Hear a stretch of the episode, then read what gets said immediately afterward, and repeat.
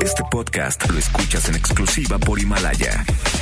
Si aún no lo haces, descarga la app para que no te pierdas ningún capítulo. Himalaya.com.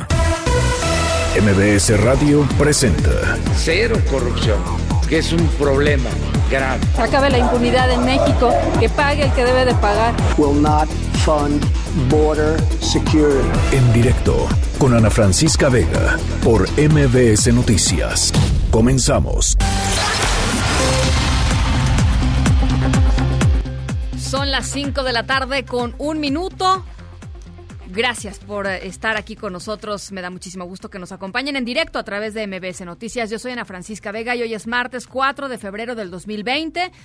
Saludo con muchísimo gusto a toda la gente que nos escucha en Reynosa, Tamaulipas, a través del 1390 de AM por Notigape. Saludos también a toda la gente que nos ve y nos escucha en nuestra página web, mbcnoticias.com. Ahí, como ustedes saben, está nuestro streaming en vivo de lunes a viernes de 5 a 7. Por supuesto, redes sociales, arroba Ana F. Vega en Twitter, Ana Francisca Vega Oficial en Facebook, MBS Noticias en todas las plataformas de redes sociales y, por supuesto, nuestro WhatsApp aquí en cabina, eh, en donde los leemos todas las tardes, 5543 77 1025, y les va de nuevo, 5543 77 1025. Arrancamos. En directo. Reducir, reutilizar y reciclar.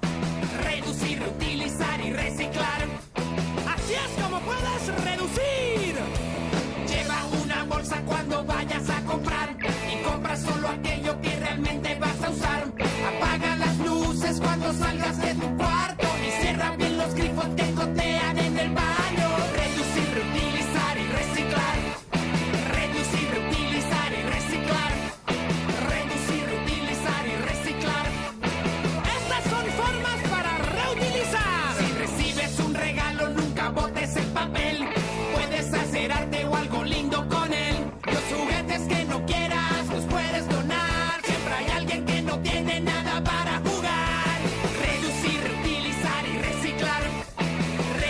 Bueno, todo este, todo este debate sobre y la nueva legislación, la nueva normativa sobre las bolsas de plástico en la Ciudad de México, como que nos da pretexto para platicar sobre eh, temas que tienen que ver justamente con, eh, pues, con la manera de tratar la basura que generamos todos los días eh, los seres humanos. Eh, y les quería presentar una plataforma que eh, la verdad la vi hace, hace algunos días y me pareció muy interesante. Es una plataforma que crearon dos eh, ingenieras mexicanas que buscan eh, pues aportar su granito de arena para todo el tema de reciclaje en México. No, no reciclamos mucho en nuestro país, tenemos que reciclar mucho más. Y uno de los problemas, seguramente todos ustedes que me están escuchando eh, coinciden, que tenemos la, la gente que, que, pues que tenemos la intención de reciclar es que a veces no sabemos dónde se reciclan, ¿no? Entonces andamos persiguiendo ferias de reciclaje de... em, de electrónicos, por ejemplo, o de repente, bueno, pues la gente de la basura se lleva los pets, pero no todos, en fin, siempre hay como broncas para detectar en dónde se puede reciclar eh, y por eso crearon esta plataforma que se llama Ecolana y una de sus fundadoras, Lisette Cordero, está con nosotros en directo para platicarnos un poquito de qué se trata. Me da muchísimo gusto saludarte, Lisette. Hola Ana, muchas gracias por la invitación. Sí, Pla- platícanos, Ecolana, platícanos. eh, es un mapa eh, dirigido al consumidor en donde tiene dos filtros, un filtro de zona y otro filtro de tipo de residuo. Entonces puedes ahí reciclar Tetra Pak, papel, electrónicos, pilas, hasta ropa. eh, y pues la, idea es invitar a la población a que ellos puedan este vean el reciclaje de, de manera fácil, o sea, que no lo vean como algo aburrido, como algo que te quita tiempo, etcétera, sino que esta plataforma es una herramienta para que ellos, para que lo, como consumidor veas tú los residuos que generas y puedas tú poner tu propio granito de arena. Una de las cosas que también me llamó la atención que tienen ahí en, en- esta plataforma, eh, es una especie como de diccionario, porque muchas veces pues no sabemos ni siquiera qué tenemos, o sea, qué, qué residuo tenemos frente a nosotros, no, no lo reconocemos, ¿no? Eh, y, y es bien importante pues eh, que se reciclen las cosas en, en su lugar. Sí, exactamente. En este diccionario lo que ponemos y lo dividimos por eh, fibras, que las fibras son todos los tipos de, de derivados del papel. También tenemos eh, metales, tenemos de manejo especial, entre ellos entran los electrónicos, aceite vegetal usado, este pilas, etcétera, como y medicamentos que no puedes solamente tirarlos y olvidarte, porque ellos esos tienen un impacto mucho mayor que si tú solo tiras un papel. Entonces, tirar una tirar una pila o tirar un electrónico tiene un impacto muchísimo más cañón que digo muchísimo más alto que tirar cualquier botella de PET por ahí, ¿no? Y también tenemos los derivados de los plásticos, que tenemos, bueno, no sé si todos sepan, pero hay más de siete tipos de plásticos y utilizamos, que utilizamos en nuestra vida diaria. Entonces, eh, digo, en otra ocasión les podríamos platicar con los siete tipos de plástico, pero bueno, en general eso es lo que tenemos dentro de nuestro diccionario.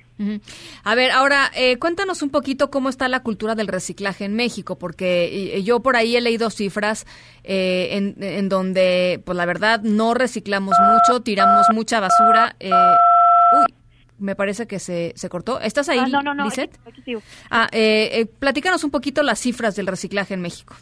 En México reciclamos menos de 9.6%. O sea, nada. Nada, nada. De hecho, este, pero... ¿Y, por qué? ¿Por qué es difícil encontrar los lugares? O sea, ¿eso es justo a lo que, a lo que responde esta plataforma? Eh, nosotros decimos que hay dos, dos cosas por las que no se recicla. La primera es porque hay falta de información, no sabemos qué hacer como consumidores. Y la segunda es que hay una falta de infraestructura. Eh, si bien hay muchos plásticos que tenemos en nuestra vida diaria, pero no son reciclables. Y hay muchas cosas que no tenemos una alternativa para reciclar. Entonces, por ejemplo, las tarjetas de crédito son plástico PVC Sí. y pero si se te descom bueno digamos que tu tarjeta vence o la tarjeta del Metrobús ya no te sirve y así no tienes dónde ponerlo. Sí. no tienes un, un contenedor donde las puedas disponer. Entonces a pesar de que es un residuo digamos reciclable porque técnicamente puede ser reciclado no hay una infraestructura en México que tú como como consumidor te puedas hacer responsable. Entonces eso pasa con muchos otros plásticos que hay en el mercado. Entonces, la idea es como apostarle justo a la infraestructura, pero adicionalmente tengo un dato que es súper bueno, que nosotros somos líderes en reciclaje de PET a nivel Latinoamérica. Somos el tercer lugar y tenemos más del 57% de reciclaje. Y eso PET. tiene y eso tiene que ver con las acciones individuales, eh, con, con la cadena, digamos, de la basura y también con las empresas, ¿no? O sea, hay muchas empresas que también están este, recuperando su, su propia eh, pues, su propio PET. Exactamente. Eh, por ejemplo, el PET el- es uno de los ingresos más importantes de la cadena de acopio y dentro de la cadena de acopio me refiero a eh, camiones del servicio de limpia, centros de acopio, eh, pepenadores, etcétera. O sea, es un ingreso para muchas personas y es por eso que tienen unos altos, digamos, al- alto porcentaje de reciclaje. Entonces, eh, en ecolana.com.mx, ¿qué va a encontrar la gente? Eh, eh, eh, platícanos un poquito. Va a encontrar un mapa donde puede ubicar el centro de acopio más cercano para llevar sus residuos. O sea, tú pones tu zona, tu zona y el residuo que estés buscando, o simplemente tu zona y te salen todos los, los, este, los lugares, ¿no? De Puedes todos los- poner solo tu zona exacto y ver qué, qué hay por cerca de tu casa y, y ves qué puedes llevar a reciclar cerca de ti. O al revés, tienes un residuo y quieres ver dónde lo puedes llevar a reciclar. Y esto le puede dar, le puede dejar dinero al, al- incluso al consumidor, evidentemente. Claro, hay centros de acopio que te pagan por tus residuos eh, y hay otros que los puedes dejar en donación. Bueno, pues ahí está. Eh, los invito a que lo a que lo exploren, ecolana.com.mx. Eh, ah, ¿Cómo ha, a ver, finalmente la, la última pregunta, Lisette, de, desde que pues le entraron ustedes a este tema ahora, eh, ¿cómo ha sido el uso de la plataforma? Es decir, cada, cada vez más personas están utilizándola, están, este, están viendo dónde pueden ir a aturar sus, sus medicinas caducas, dónde pueden ir a reciclarlas, etc- etcétera, etcétera. Cuéntanos. Sí, en un inicio, cuando la lanzamos en 2018, eh, la gente, la verdad, tenía como muy. Bueno, también no nos conocía. Y, perdón, eh, no nos conocía y bueno, teníamos muy poquitas visitas al día. Eh, durante 2019 llegamos a tener más de 160 mil visitas en nuestra plataforma. Eso significa que el consumidor realmente tiene esta necesidad de querer saber dónde llevar a reciclar sus residuos, sobre todo por esta tendencia mundial sobre la crisis del plástico. Claro. Bueno, pues ahí está, ecolana.com.mx, Lisette Cordero. Yo te agradezco mucho estos minutitos eh, para en directo. Estamos en comunicación. Gracias. Gracias, Ana. Mucha- Muchas gracias por la invitación. Linda Bye. tarde. Noticias en directo. Bueno, pues en estos momentos eh, hay una protesta ahí en la rectoría de la UNAM, jóvenes, eh, jóvenes encapuchados que marcharon desde el Parque de la Bombilla ahí en el sur de la Ciudad de México, en la delegación Álvaro Obregón, hacia la torre de rectoría. Eh, ¿Qué es lo que están eh, pidiendo? ¿Qué es lo que está sucediendo? Eh, Adrián Jiménez, hacemos contacto contigo. Buenas tardes. Hola, ¿qué tal, Ana Francisca? Un saludo afectuoso para ti, el auditorio. Bueno, pues en estos momentos, tras esta marcha que realizaron alrededor de 200 estudiantes, la mayoría de ellos encapuchados, tenemos datos que son de las preparatorias 6, 8, 9, así como de las facultades de arte y diseño, filosofía y letras y ciencias políticas y sociales pues en estos momentos eh, salieron del, a las 3.15 más o menos de la bombilla, llegaron aquí como al cuarto para las 4 a Ciudad Universitaria. Posteriormente, una comisión de, de representantes de la rectoría los recibió, sin embargo, ellos pedían la presencia del rector. Posteriormente se presentó Raúl Aguilar, secretario de Protección, Atención y Seguridad Universitaria, y la abogada general de la Universidad, Mónica González. Sin embargo, ellos no quisieron acercarse hasta la entrada de rectoría donde los jóvenes querían que recibieran su pliego petitorio por las condiciones de seguridad que se encontraban. Empezaron a tronar cuetones y alrededor de entre 20 y 30 encapuchados en estos momentos ya llevan más o menos 25 minutos vandalizando el edificio de rectoría. Pintas, eh, con martillo en mano también están golpeando estas eh, ventanas que cubren la rectoría y que tenemos entendido de acuerdo con, con fuentes de la universidad que son de alto blindaje, balas en mano, eh, y han lanzado también una serie de bombas Molotov en contra de la rectoría. Hubo fuego, algunos momentos de tensiones, estos encapuchados por momentos se retiran y regresan de nueva cuenta a vandalizar y atacar con martillo y balas en mano estos estos vidrios. En estos momentos, te comento, ya se retiraron estas dos autoridades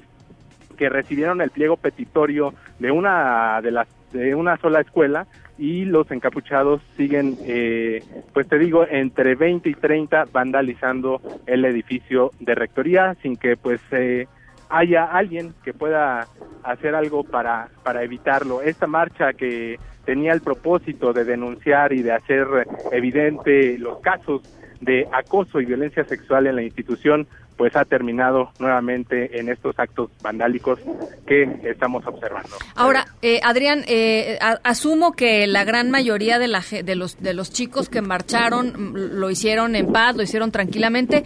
¿En, qué momento se infiltraron estas 30 personas o eh, venían ya en la marcha? Es decir, no, no, logro entender si son, digamos, de arranque, pues estudiantes también o, o gente que viene de fuera.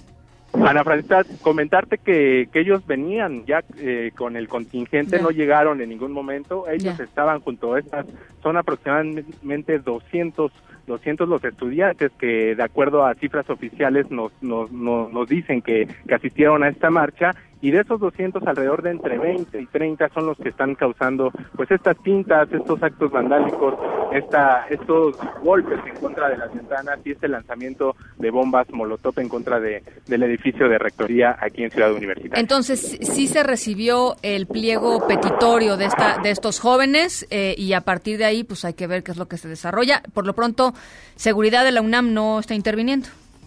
Eh, simplemente se encuentran alrededor observando porque comentarte que, que incluso pues eh, a los compañeros que se dedican a tomar fotografía y video, pues les han impedido eh, con insultos, eh, pues hacer su trabajo, su labor y, y, pues están en un tono agresivo en contra de los medios de comunicación, igual en contra de, del personal de protección civil y de vigilancia. UNAM se mantiene pues el mismo, el mismo, el mismo tenor eh, en contra, en contra de, de ellos.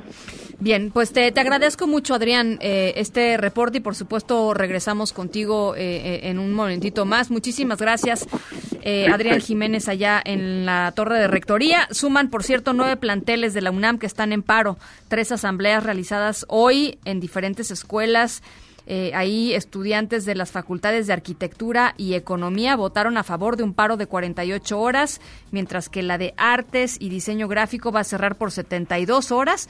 Además, pues siguen en paro desde híjole, desde noviembre del año pasado, las prepas 3, 6, 8 y 9 y las facultades de Filosofía y Letras y de Ciencias Políticas y Sociales. En unos minutitos más estaremos platicando con el doctor Leonardo Lomelí, el secretario general de la UNAM, para ver, bueno, pues qué, va a pasar con, con, el semestre y quiénes son estas personas. En fin, eh, hay que recordar nada más simplemente que el origen de todas estas manifestaciones al menos eso es lo que han manifestado eh, estos jóvenes en distintos lugares, en las distintas prepas, es eh, pues eh, una demanda de que la UNAM tome en serio el tema de acoso sexual y de que se resuelvan los casos de acoso sexual denunciados en muchos muchas de estas prepas que los jóvenes dicen no han sido atendidas adecuadamente y bueno pues en esto se han pasado ya pues más un poco más de más de dos meses.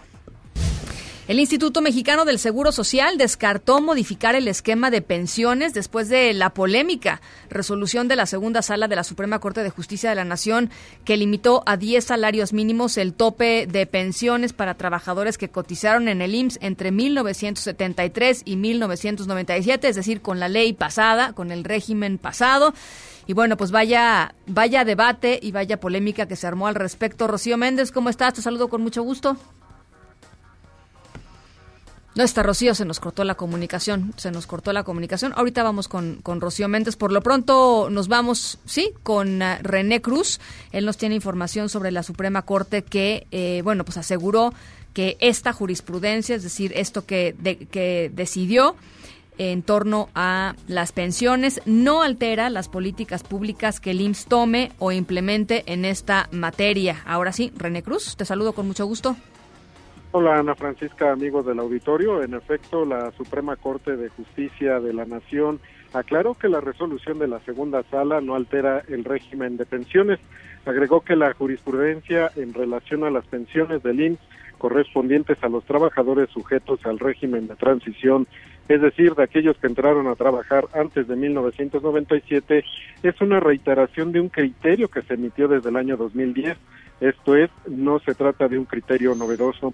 Derivado de dicha jurisprudencia, con base en la ley del Seguro Social anterior y en la actualmente vigente, la Suprema Corte, Ana Francisca, determinó que aquellos trabajadores que entraron a laborar antes de 1997 deben de decidir el régimen de pensión al cual van a sujetarse al de la ley de 1973 o bien al de la nueva ley de 1997. Si este trabajador decide acogerse al régimen de 1973, el tope aplicable es de 10 veces el salario mínimo y si el trabajador opta por el régimen de la ley de 1997, le aplicará el tope de 25 veces el salario mínimo a su pensión hasta el límite del ahorrado en su cuenta individual, es decir, de lo acumulado en su afore. De lo anterior se desprende que la Suprema Corte, respetando la decisión tomada por el trabajador al momento de jubilarse, detalló las consecuencias que ya se encontraban contenidas en la ley correspondiente. Lo anterior sin que de manera alguna modifique las políticas públicas que decida tomar e implementar el INSS en materia de pensiones por jubilación. Eh, Ana Francisca, el reporte que tengo. Te agradezco mucho, René. Buenas tardes. Ahora sí vamos con mi compañera Rocío Méndez. Eh, les decía, el IMSS eh, en, la, en la conferencia mañanera, Zoé Robledo habló de este de esta polémica que se desató después de pues esta noticia de ocho columnas del Reforma que decía este que habían eh, que habían pues rebajado las, las pensiones o el posible límite de pensiones de 25 a 10 salarios mínimos. Rasuran fue el verbo que utilizó el reforma y vaya la que se armó. La respuesta de, del gobierno federal y de Zoé Robledo esta mañana. Rocío Méndez, ¿cómo estás? Buenas tardes.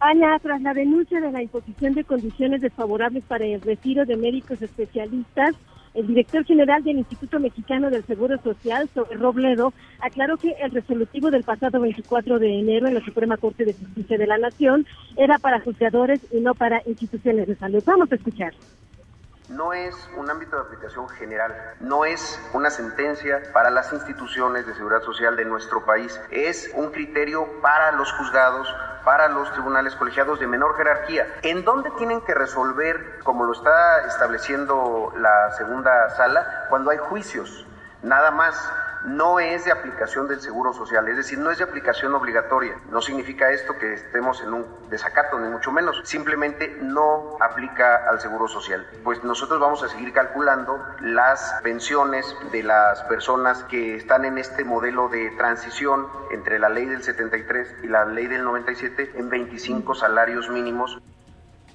Cabe recordar que la jurisprudencia 29256 solo aplica para quienes hayan interpuesto un amparo buscando que se les concedieran los beneficios de la ley del IMSS vigente desde 1997, cuando se pensionaron con base en la ley de 1973. El presidente Andrés Manuel López Obrador enfatizó que se va a respetar el esquema de cotizaciones de todos los trabajadores. Escuchemos. En el caso de las pensiones, nada más que no nos confundan, no somos iguales. ¿Cómo vamos a bajar nosotros las pensiones de los trabajadores? Eso sí calienta. Eso es la democracia, el que todos ayudemos. Ana, el reporte al momento. Te agradezco mucho, Rocío. Buenas tardes. Y suman ya nueve los muertos tras un ataque ayer, se los platicamos aquí, todavía estábamos al aire en eh, un local de, de, maquinitas de videojuegos ahí en la ciudad de Uruapan, en Michoacán. Entre las personas asesinadas hay cuatro menores de edad. ¿Y qué ha dicho el gobierno del estado, Marco Antonio Duarte? Te saludo con mucho gusto hasta Morelia. Buenas tardes.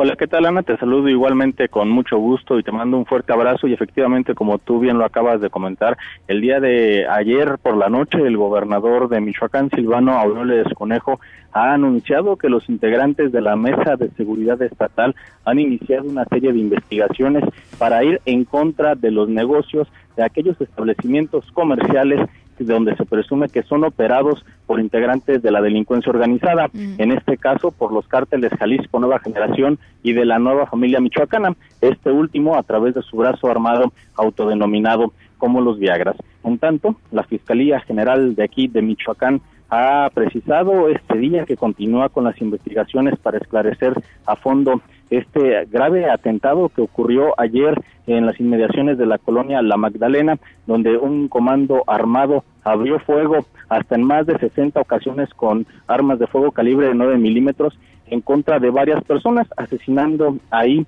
a nueve de ellas, entre ellas a cuatro menores de edad, dos de ellos eh, en una edad considerada como de niñez, niños, con niños, niños efectivamente, y de acuerdo a las primeras investigaciones que ha realizado la Fiscalía Estatal, Ana, te quiero comentar que este centro de diversión, donde no son videojuegos, son maquinitas, Maquinitas. tragamonedas, ajá.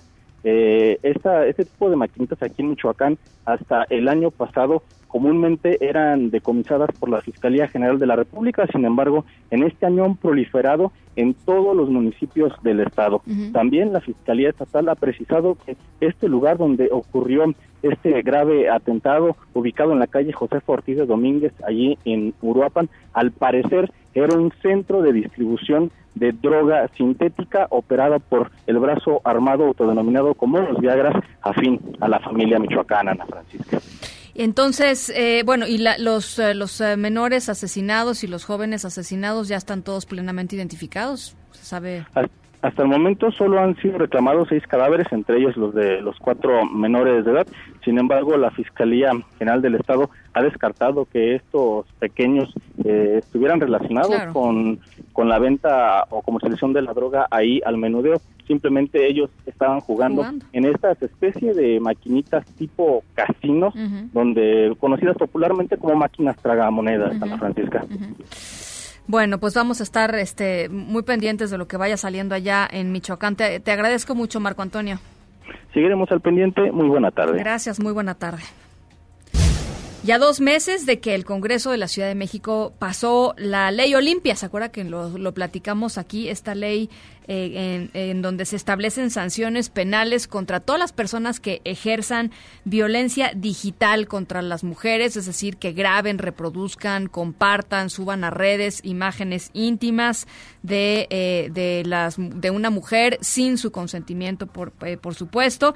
Bueno, pues ya se logró la primera vinculación a proceso y tú traes esa historia. ¿Cómo estás, Juan Carlos Alarcón? Te saludo con gusto. Efectivamente, Ana Francisca, gracias. Muy buenas tardes. Un juez de control vinculó a proceso por acoso sexual a Jorge Daniel, quien asistía a la Universidad Nacional Autónoma de México por lo que es el primer caso por violencia digital hacia mujeres a raíz de la entrada en vigor de la llamada Ley Olimpia. De acuerdo con la carpeta de investigación, la víctima refirió que al encontrarse en los baños de mujeres en la Facultad de Ciencias de la UNAM, el hoy imputado de 21 años de edad le tomó fotografías con su teléfono celular por lo que solicitó su detención. Durante la audiencia inicial, el juzgador calificó como legal la detención y le impuso la presentación periódica, periódica ante la unidad de medidas cautelares, así como la prohibición para acercarse a la víctima.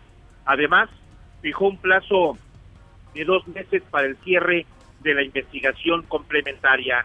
Dicha ley, Ana Francisca, contempla que los actos de acoso, hostigamiento, amenazas, vulneración de datos e información privada, así como difusión de contenido sexual y que eh, pues atente contra la integridad, libertad, la vida privada o vulnere algún derecho humano de las mujeres será meritorio de sanciones penales. Estas van de acuerdo, de, van de cuatro a seis años de prisión. Además serán acreedores a una multa económica que va de 500, de 500 a los mil unidades de medida, es decir, a un valor vigente de 42 mil pesos a 84 mil 490. La pena se agravará cuando la víctima sea un familiar o tenga una relación de noviazgo, matrimonio o laboral con el victimario. Este es el primer caso que ya la Procuraduría judicializó y obtuvo la vinculación a proceso por estas fotografías que tomó a una alumna de la Universidad Nacional Autónoma de México. Y es el reporte que tengo. Bien, pues buen, buen caso. Gracias, Juan Carlos. Te mando un abrazo. Muy buenas tardes, igualmente. Muy buenas tardes. Las 5 con 26. Vamos a la pausa. Regresamos con el doctor Leonardo Lomelí, secretario general de la UNAM. En directo con Ana Francisca Vega por MBS Noticias. En un momento regresamos. Continúas escuchando en directo con Ana Francisca Vega por MBS Noticias. Bueno, ya les platicaba al inicio del programa, eh, una serie de, un grupo de jóvenes eh, está en una manifestación ahí en Rectoría, se están, se están retirando en estos momentos, pero durante un buen rato eh, algunos de estos jóvenes, unos 20 o 30, nos decía nuestro reportero Adrián Jiménez, encapuchados, pues básicamente vandalizaron de nueva cuenta eh, el edificio de rectoría, eh, aventaron, eh, aventaron pequeñas bombas molotov, pegaron pintas, etcétera. En fin, el caso es que la situación en la UNAM está complicada. Hay nueve escuelas y facultades que están en paro, que son las facultades de Arquitectura y Economía, de Artes y Diseño Gráfico, de Filosofía y Letras, de Ciencias Políticas y Sociales y las prepas 3, 6, 8 y 9. Bueno, esa es esa es, eh, digamos, eh, eh, el conjunto de datos que hoy, que hoy, pues que hoy estaremos analizando y para ello está con nosotros en la línea de en directo. Yo le agradezco mucho el doctor Leonardo Lomelí, secretario general de la UNAM. Doctor, ¿cómo está? Muy buenas tardes. Buenas tardes, Ana Francisca. Pues platíqueme un poco, vamos a empezar por lo, inmediato, ¿qué, ¿qué, está sucediendo en estos momentos en la UNAM y si es efectivamente cierto esto de, que estos jóvenes se están retirando ya de rectoría? Ya se están retirando, eh, habían anunciado una marcha a la una desde la bombilla para acá, desde el Parque de la Bombilla, salió realmente después de las tres y la idea era que iban a entregar unos pliegos petitorios. Eh, finalmente lo que tuvimos fue estos, estos acontecimientos muy lamentables. La mayor parte de los pliegos petitorios que, que, iban a entregar, de hecho, ya han sido entregados con anterioridad y ya se les incluso eh, se les ha dado eh, respuesta. Podemos, por supuesto, revisar las respuestas con ellos precisamente y esa es la idea de, poder mantener un diálogo con ellos. Pero eh, creo que se infiltraron evidentemente también personas que pues vinieron otra vez a vandalizar la torre de la rectoría. Ahora, estos pliegos petitorios tienen que ver básicamente con cuestiones de violencia de género, ¿cierto? En su gran mayoría, sí. Eh, el primero, el primer paro que se presentó, que era el de la Facultad de Filosofía y Letras, claramente atendía a esta problemática y posteriormente algunas más se fueron se fueron sumando las preparatorias, la Facultad de Ciencias Políticas que estuvo en paro en noviembre, el paro se, se, atendió en aquella época por parte de los de las autoridades del plantel, ya se había levantado y ahora está en solidaridad con la Facultad de Filosofía y Letras, no tiene una no tiene una demandas propias en este momento y eh, están también en paro las facultades de artes y diseño y de arquitectura. Ahora, si se han atendido estas demandas, ¿por qué está pasando esto? Bueno, indudablemente eh, hay algunas de ellas que requieren de un trabajo de seguimiento de mediano y de largo plazo. Eh, hemos eh, en varias ocasiones reiterado que para poder procesa- proceder contra aquellos académicos, en general contra cualquier miembro de la comunidad universitaria que es señalado por un tema de acoso, es muy, es muy importante poder contar con las denuncias. Y en ocasiones eh, pues se quiere que se proceda solamente por menciones que se hacen en redes sociales. Esto es muy complicado por muchas razones, porque viola el debido proceso, porque incluso pues en un caso de rescisión, eh, pues esto fácilmente es eh, impugnable ante la autoridad laboral correspondiente. Entonces sí tenemos que eh, convencer a, nuestras estudiantes de que es muy importante que, que la denuncia se presente y darles el, el acompañamiento adecuado. Creemos que tenemos que trabajar mucho más para el tema del acompañamiento porque sabemos que en nuestro país no es fácil denunciar muchas veces No, y bueno. que esto precisamente por eso la, la, la impunidad eh, crece y que tenemos que hacer un esfuerzo para, para ser más empáticos, para que las oficinas jurídicas tengan personal especializado en, en temas de género y que puedan darles la orientación adecuada, tener más psicólogas, que es uno de los este, de los temas que más se repite en los petitorios, que haya también psicólogas, unidades de, de- de orientación y de atención a temas de género en las facultades y en las escuelas. Ahora, si esto es un tema de mediano y, y largo plazo y acompañamiento, como dice usted, eh, doctor, eh, pues esto básicamente quiere decir que no van a regresar a clases porque esto no los convence a ellos. eh, Esto no los está convenciendo a los chicos que están tomando eh, las prepas y las, y las facultades. Nosotros lo que les queremos, eh, lo, lo que tratamos de transmitirles es que por supuesto que hay soluciones de corto plazo que, que se pueden tomar y que de hecho consideramos que ya se han, que ya se han asumido y que todos estos temas de mediano plazo requieren de instancias de seguimiento para que ellos no sientan que nada estamos pateando para adelante el problema, que no nos interesa. ¿Eso, es lo que ellos, eh, ¿Eso es lo que ellos perciben? ¿Usted cree que es eso? Pues me, me imagino que sí, cuando les decimos nosotros, por ejemplo, que, que el llevar a cabo cambios en la legislación universitaria que ya están en proceso para darle una perspectiva de género al tribunal universitario, que es la máxima instancia disciplinaria de la universidad, eh, o para incluir también en el, en el Estatuto General la violencia de género ex- explícitamente como causa grave de responsabilidad entre los universitarios y que está ya próxima a ser aprobada en el Consejo Universitario, pues son temas que llevan tiempo por el propio procedimiento, el proceso legislativo de la universidad. Ahora, ¿qué les dice, eh, doctor, a, a todos los jóvenes? Hemos, hemos llevado el tema, eh, hemos llevado aquí el tema ampliamente, a todos los jóvenes y a todos los padres de familia que ya están desesperados, que no tienen clases desde noviembre pasado, los que están en las prepas, ¿qué les dice también a ellos? Hemos reiniciado eh, clases extramuros en la preparatoria número 9. Sabemos que esa no es la solución. Es solamente eh, tratar de eh, evitar que sigan perdiendo clases, sobre todo los alumnos de sexto año, que son los que entrarán a la universidad el próximo año, y que vamos a intentar nuevas formas de acercamiento con, eh, con estos grupos, no solamente con los de las prepas, creemos que te- se tiene que hacer, plantear una, plantear una negociación eh, central, para poder atender, dado que muchos además de los planteles están en, en- en paro, en solidaridad con el primer paro que es el de filosofía y letras, para tratar de destrabar esta situación en beneficio, pues, sobre todo de nuestros estudiantes. Entonces, desde rectoría estarían planteando una situación este, integral, digamos, no no ir Sí. no ir este prepa por prepa, facultad por Hemos lo facultad. que es lo que hemos estado haciendo hasta ahora dio resultado en algunos casos. Eh, todavía la semana pasada logramos levantar el paro de la prepa 7, pero creemos que es mejor intentar una negociación de este tipo, sobre todo ahora que muchos de los paros son en solidaridad con el de filosofía y letras. Ahora, eh, ellas mismas lo han planteado en algún momento también, sobre todo en el diálogo de filosofía y letras, han mencionado también la necesidad de verlo de manera integral. Ahora, eh, ah, el tema del, de- del vandalismo, de los destrozos, ah, eh, ahora en rectoría nuevamente, pero bueno, hemos visto eh, algunas de las imágenes que se han filtrado del interior de, de algunas de las instalaciones de las prepas que están hechas, este, están hechas pedazos por dentro. Eh, ¿qué, va a pasar, eh, doctor? Porque también me parece que es muy injusto tanto para la UNAM como para los propios estudiantes, eh, pues asumir los costos de pues de este vandalismo y simplemente perdonar y a otra cosa con tal de que la, el agua este, se, se apacigüe en las aguas, ¿no? Pues ciertamente es, es, es muy complejo porque además del costo económico que tiene esto y que son recursos públicos, hay una fractura en las comunidades. Pues claro.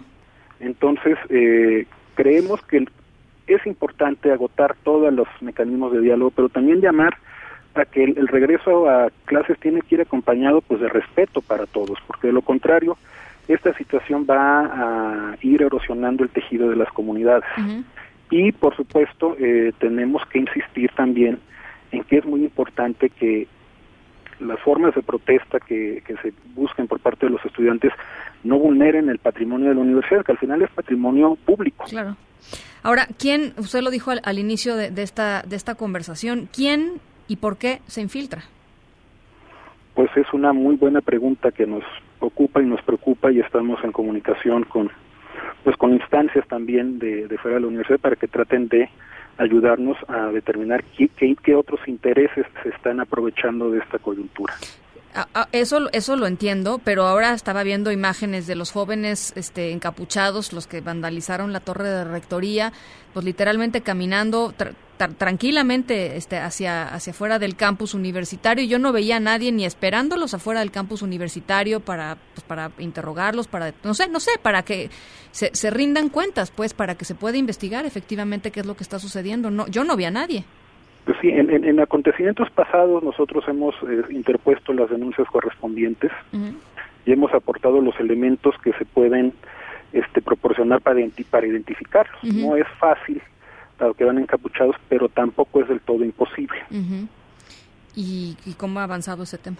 con las autoridades locales? Pues hasta ahora no tenemos todavía este noticias, pero esperemos que, ah, digo, hemos encontrado sensibilidad de parte del gobierno local y del gobierno federal pero pues esperemos que, que, también se pueda avanzar en esto, porque es algo que nos ha afectado a nosotros uh -huh. y también en otros momentos de la vida de la ciudad a, a la ciudad en su conjunto. Claro.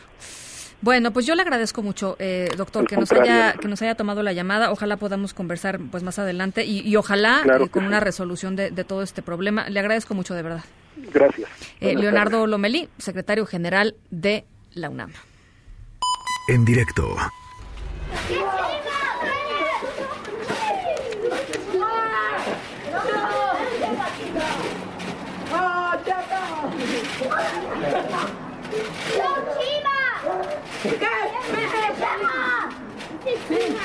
One, two, three. I'm still up.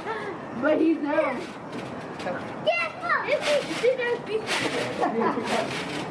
Bueno, nuestra historia sonora de hoy tiene como protagonista a una niña, por eso escuchamos eh, los juegos de una, de una chiquita, porque eh, ya, ya, ven este dicho eh, que, que los, los niños y los borrachos siempre dicen la verdad, ¿no? Es lo que, es lo que, yo no estoy tan segura de eso, pero sobre todo de los borrachos. Pero eh, en este caso, nuestra protagonista, una niña de tres años, le salió muy bien y hizo honor a este, a este dicho.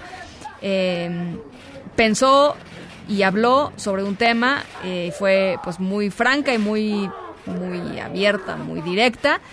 Y millones de personas ahora saben de ella. Esta es una historia muy linda, muy tierna. En un ratito más les platico de qué se trata. Por lo pronto, nuestra protagonista, una niñita de tres años. Pausa y volvemos.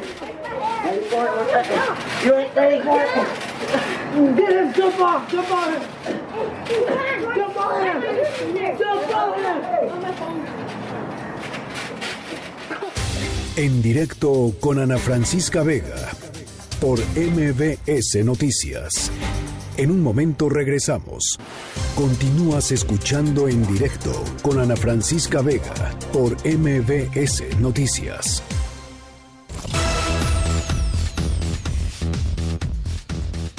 Bueno, ayer platicábamos con León Krause en este espacio sobre las primarias en el estado de Iowa, ¿no? Los demócratas están pues arrancando su proceso para elegir eh, a, quien estará eh, pues compitiendo con Donald Trump para la eh, presidencia de Estados Unidos, para la reelección en, eh, perdón, para la elección, no sé si la reelección eh, para la elección de, noviembre próximo. Eh, y Iowa, pues es el, el, el, la, la, primera estación de una larga lista lista de estados que estarán votando para elegir a la persona que vaya a enfrentar a Donald Trump. Bueno, eso pasó ayer, pero lo que nadie esperaba es lo que fuimos descubriendo conforme fue pasando la noche y la madrugada, pues resulta que eh, el app que eh, pues diseñaron y pusieron en, en, circulación los demócratas para hacer el recuento de eh, los de las votaciones, de los votos, eh, pues tuvo un problema técnico, literalmente se les cayó el sistema y tuvo eh, serias inconsistencias en la transmisión de los resultados que han retrasado el conteo de los votos en esta primera pues, cita electoral importantísima, aunque ya están comenzando a fluir poco a poco y vaya que hay sorpresas. Bricio Segovia, contigo hasta Washington, ¿cómo estás? Buenas tardes. Hola, muy buenas tardes, querida. Pues efectivamente, menudo fiasco el del caucus demócrata que nadie se lo esperaba, pero como bien decías, ellos han asegurado que el fallo y el retraso también del conteo de votos se debió pues a problemas que estaban teniendo con este precisamente este este conteo. Eh, negaron ante las especulaciones de que se pudiera tratar de un hackeo informático y por lo tanto tocó esperar, esperar hasta el día siguiente, el día siguiente se convirtió de la mañana a la tarde y hasta la misma tarde de hoy no hemos podido comenzar a tener algunos de los recuentos de estas elecciones que son las primeras de las primarias que se dan en todo Estados Unidos. ¿Por qué son, antes de esto, déjame Francisca, que pongamos en situación la cosa, ¿por qué es tan importante el caucus de agua? Pues es, primero, por ser el primer, eh, pues eh, las primeras elecciones que se celebran en las, en las primarias. Suelen ser históricamente, además, un uh, medidor de hacia dónde van a ir los candidatos, es decir, quién se va a convertir en potencia en el candidato que va a representar al Partido Demócrata y al Republicano. En el caso de los republicanos lo teníamos muy fácil este año, porque Donald Trump prácticamente no tenía competencia, pese a que sí había dos rivales que se habían presentado, pero con una pues eh, intención de voto muy baja. Por lo tanto, Donald Trump de momento es casi con toda seguridad quien va a representar al Partido Republicano, pero en el caso de los demócratas la cosa no estaba tan clara porque son 11 los precandidatos que aspiran a representar al partido. Dentro de todos estos candidatos destacaban cuatro. Y aquí las sorpresas, porque hemos empezado hace una hora aproximadamente a tener eh, pues algunos de los resultados. Con un 62% de los votos escrutados, llega la sorpresa, y es que el Partido Demócrata apoyaba el partido como esencia al que fuera vicepresidente de Barack Obama, Joe Biden. Ahora bien, Joe Biden que representa al lado más moderado de los demócratas, al establishment de los demócratas, ha quedado muy por debajo de otros tres candidatos demócratas en estas elecciones, en este caucus de Iowa. Y quien da la sorpresa precisamente es el nuevo, y se trata de Pete Buttigieg, un alcalde de tan solo 38 años, es de hecho el precandidato más joven que se está que se presenta a, estas elecciones y contrasta porque justo detrás de él, en segundo lugar de momento, está Bernie Sanders, que es el candidato más más de que se está presentando a estas elecciones.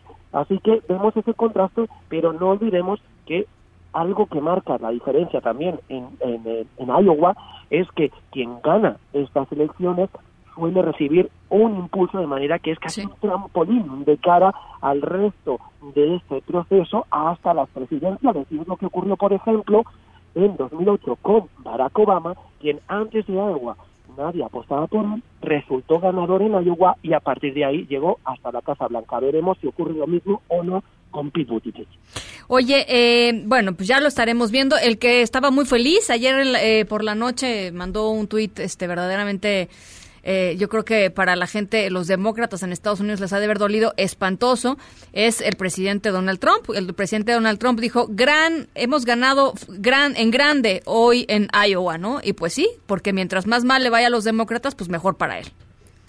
Bueno, y además fue una doble victoria, porque como yo digo, el gran ganador del caucus demócrata ha sido el presidente Donald Trump, republicano. ¿Y por qué digo esto? Bien, pues porque este retraso del conteo y de resultados, algo que tendría que haberse conocido en condiciones normales anoche, pues lo que ha hecho es que se pierda ese momento en el que el ganador puede dar su discurso, en el que se puede pues eh, catapultar y tener sobre todo una gran audiencia porque toda la atención mediática está sobre su persona al retrasarse estos eh, resultados que ha pasado, pues que coincide ya con una nueva agenda informativa en la que hoy todos los ojos están puestos en el discurso sobre el estado de la nación que va a dar el presidente Donald Trump en apenas unas horas y por lo tanto se perdió todo ese momento de expectativa que había hacia el posible eh, candidato presidencial eh, demócrata. Y efectivamente no ha perdido pues esta oportunidad el presidente Donald Trump para decir que si los demócratas no han sido capaces de gestionar pues un sistema de votación, ¿cómo van a ser capaces de gestionar un país?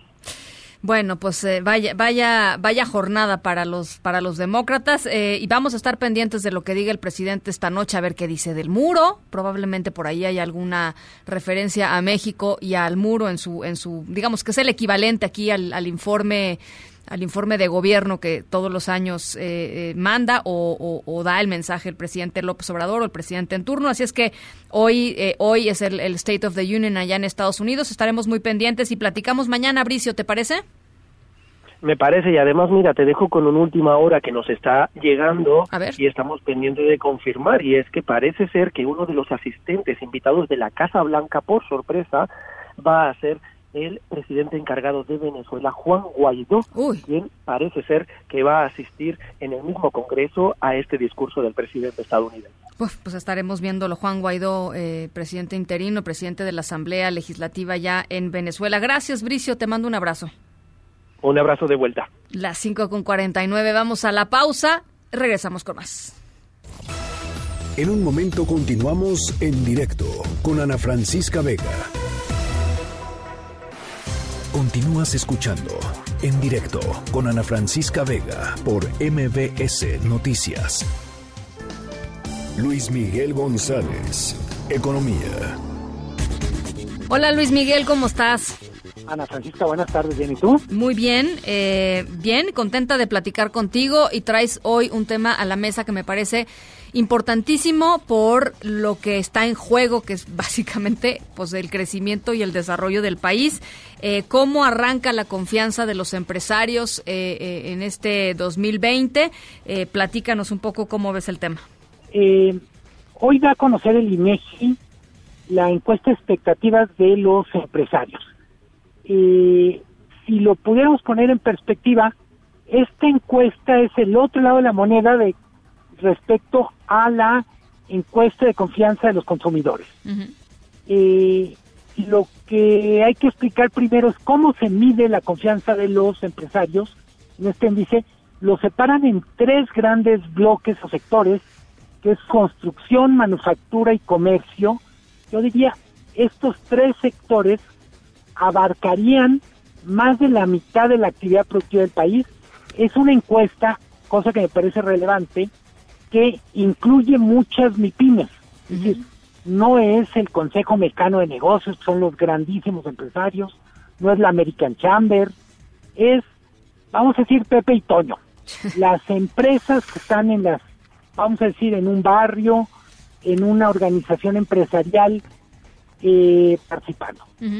En los tres casos, es decir, manufactura, construcción y comercio, la confianza va a la baja. En términos generales, esta confianza a la baja se expresa cuando la pregunta es si van a hacer nuevas inversiones, también si creen que van a mejorar las ventas, aunque hay que aclarar, en el caso del sector comercio, van a invertir menos, pero están optimistas respecto a las ventas. Sí, están un poquito mejor, con, un poquito mejor expectativa, ¿no? Sí, digamos que el comercio está más optimista que la manufactura y que la construcción. Hasta cierto punto es normal, porque la propia política del, del gobierno, en particular la política social, implica un estímulo al consumo. Claro, claro. Y decías tú, es relevante esta encuesta probablemente porque refleja un estado de ánimo que hemos escuchado también en declaraciones y yo diría refleja una tarea enorme que tiene el gobierno por delante y es cómo despierta, vamos a decir metafóricamente, a este gigante dormido que es la inversión privada. Insisto, no estamos hablando de grandes empresarios, o mejor dicho, es muy probable que sean grandes empresarios, pero no son grandes empresas. Ahora, eh, pues esto evidentemente tiene una consecuencia muy directa en las decisiones eh, cotidianas de todas estas personas que están eh, pensando en, eh, en cerrar, en, en expandirse, en, en fin. eh, que- haría bien el gobierno federal en atender estas, digamos, estas, eh, estas señales, ¿no? O estas, estas fotografías de, de cómo se sienten hoy todos estos eh, pequeños y medianos empresarios. Pero yo lo que veo, Luis Miguel, es a un gobierno federal que, pues, que no, no está en ningún sentido, eh, pues, eh, digamos, acompañando, digamos, esta, esta, estas expectativas, ¿no? Esta, estas percepciones, más bien este, está, continúa, digamos, en su, en su narrativa un poco un, un soliloquio, ¿no? Sí, a ver, tienes mucha razón. Yo haría un matiz que creo que vale la pena y es, vemos una parte del gobierno tratando de, literalmente, de colocarse en el centro de la narrativa y otra parte del gobierno que sigue peleando con el sector empresarial. Eh, la semana pasada, desde mi punto de vista, fue muy elocuente. Tienes el jueves el anuncio de la integración de un grupo de trabajo encabezado por Alfonso Romo, una especie de gabinete de crecimiento, pero luego tienes al día siguiente al mismo presidente diciendo más importante que el crecimiento es el desarrollo y que él tiene otros datos. ¿Por qué es relevante esto? Porque tengo la impresión que es el gobierno, mejor dicho, una parte del gobierno sí entiende la necesidad de revertir esto y hay otra parte del gobierno que dice no, si, si al final nomás se la pasan quejándose y no invierten. La queja es parte del problema, es parte del mensaje que está mandando por- para explicar por qué no invierten y no solo es un, vamos a decir, no solo es un argumento, eh, no solo es buscar pretextos. Las condiciones no están siendo las mejores para invertir. Eh, cuando decimos, lo hemos comentado en este espacio, sobre lo que implican los cambios de reglas del juego, Claro. eh, con frecuencia pensamos que quien más le perjudica los cambios de reglas del juego son de los grandes. La verdad es que el más perjudicado por un cambio de reglas del juego es el pequeño. Eh, lo pongo de manera muy simple. Si para una empresa constructora grande puede ser complicado lidiar con un cambio en reglamentos, imagínense para una empresa pequeña que tenía un solo proyecto y que le dicen, bueno, tú pensabas que se podía construir aquí con cuatro pisos, pues te tengo la novedad que son dos pisos, y tú pensabas que había permiso para comercio y te digo que ahora solo va a ser habitacional. No, no, no hay margen, hay, o hay muy poco margen de maniobra para las, para las pequeñas y medianas empresas, ¿no? Entonces, con, con esa lógica me parece, la encuesta que va a conocer hoy el INEGI, vamos a decir que es un instrumento neutro, eh, el INEGI es un organismo del Estado mexicano, es decir, no es pagada por un organismo empresarial, no, no está defendiendo a un sector en lo particular, es una encuesta que lleva años haciéndose, por tanto lo que te permite medir es ya a lo largo del tiempo cómo estamos, y por decirlo de alguna manera estamos muy abajo en confianza empresarial respecto a cómo estábamos cuando empezó el sexenio. Sí. Eh, ahora sí, ya no es comparar a AMLO con Peña o con Calderón, sino es AMLO frente a AMLO hace 14 meses. Ahora, lo que es curioso, fíjate, hoy hoy veía dos, eh, dos encuestas eh, de, de- de aprobación del presidente López Obrador y las dos eh, con, con sus con sus distinciones, digamos, pero en términos generales la tendencia es la siguiente. La gente está contenta con el presidente, aunque no está contenta con los resultados del presidente, cosa que es muy paradójica, Hay una ¿no? pregunta que hacían en, en la de, creo que es Massive Caller, que decía si AMLO es el líder que el país necesita y abrumadoramente la gente dice que sí. pero luego a preguntas sobre seguridad pública, sobre salud, sobre economía, sobre economía, pues base, bueno, incluso sobre combate a la corrupción, son más la gente que cree que no se está haciendo todo lo que se que no se decir, sí que no está en bien pues de resultados Sí, sí. no se tienen los resultados que se esperan. Y es muy curioso con, con el tema de empresarios es muy importante desde mi punto de vista destacar eh, más allá de la opinión que la gente tenga sobre un empresario en particular, los empresarios como colectivo son responsables de asumir riesgos para generar empleo, para generar riqueza. Si ellos no están motivados, no creen que hay condiciones, pues tenemos un problema simplemente porque no se van a generar los empleos que necesitamos. México necesita generar más de un millón de empleos al año. Y empleos fundamentalmente para responder a la dinámica poblacional. El principal factor que genera empleo es inversión privada. Es verdad que ayuda algunas políticas públicas, es verdad que hay políticas, por ejemplo, sociales, que permiten mitigar un mal momento económico, pero totalmente de acuerdo la, la principal fuente de generación de riqueza en un país es la inversión productiva. Insisto, eh, no es, no, uno no tiene en la cabeza un empresario en lo particular.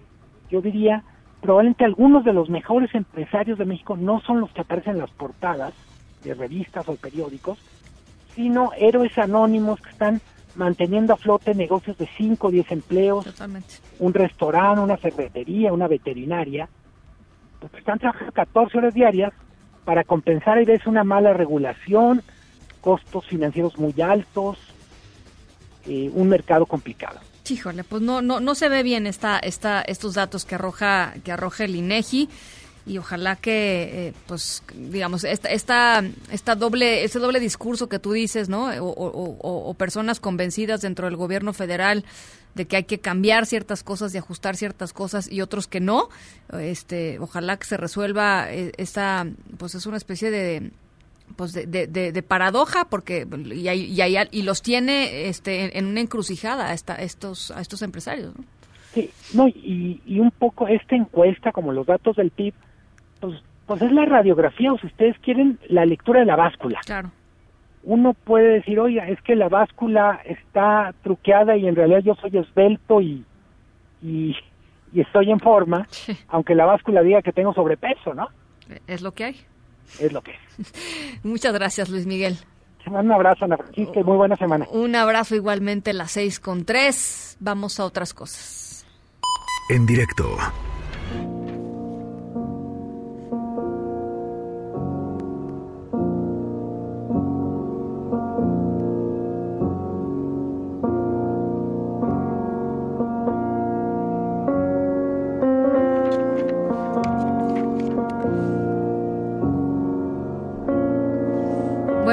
Platicaba que eh, nuestra historia sonora de hoy tiene que ver con una chiquita de tres años. Se llama Fen Rosenthal, es una, una niña que vive en el Reino Unido. Y su papá, que se llama Tom, eh, cuenta que esta chica, eh, esta niñita Fen, lleva pues, días preguntándole qué pasa cuando la gente se muere. ¿no? Es algo que los niños empiezan a preguntar. Ella muy chiquita, de tres años, pero pues por ahí más o menos, ¿no? Se empiezan a preguntar, eh, pues, ¿qué pasa? Bueno, pues por muy difícil que pueda parecer eh, este tema, ella le dio la vuelta inesperadamente a la historia y ahora es, bueno, no nada más un éxito de Internet. Les diría yo que es un éxito, este, pues musical cada vez más este pues más importante y más serio es, es- está muy está muy divertida la historia hay especialistas que incluso están analizando este caso Eh, hay algunas compañías que ya se han acercado a, su papá y a ella por supuesto Eh, exitazo Exitazo, Fen Rosenthal. En un ratito les platico por qué. Todo empezó con algunas preguntas que se hizo esta, esa- esta chiquita. Son las seis con cinco. Vamos a una pausa y regresamos con todo el tema de las pensiones, ¿no? Ya para despejar dudas, qué fue lo que pasó y cómo tenemos que tomar este, pues esta decisión de la Suprema Corte de Justicia de la Nación, lo que dijo el IMSS y cómo nos deja esto parados a todos los trabajadores. Vamos con ese tema al volver.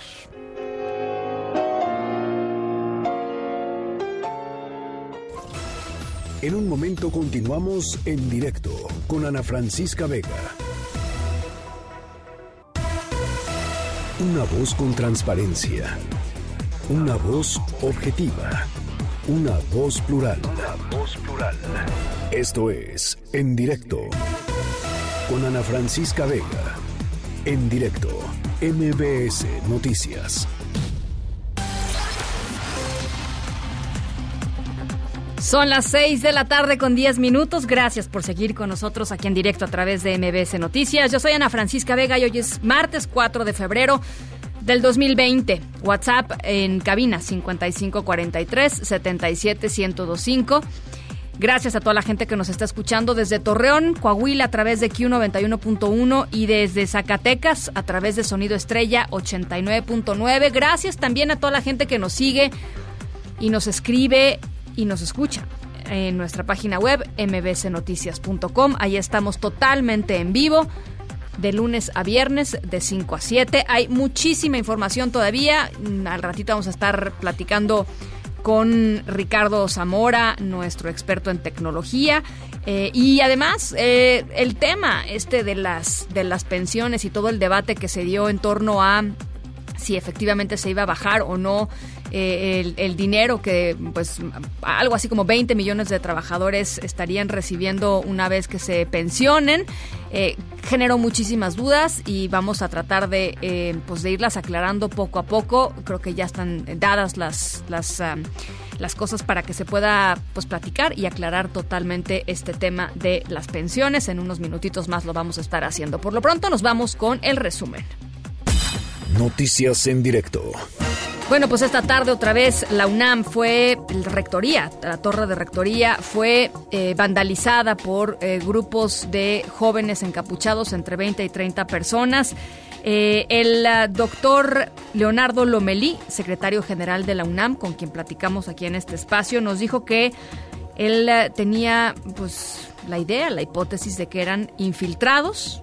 Eso sí, no dijo ni por qué se infiltraron ni quién los mandó, pero dice que son infiltrados.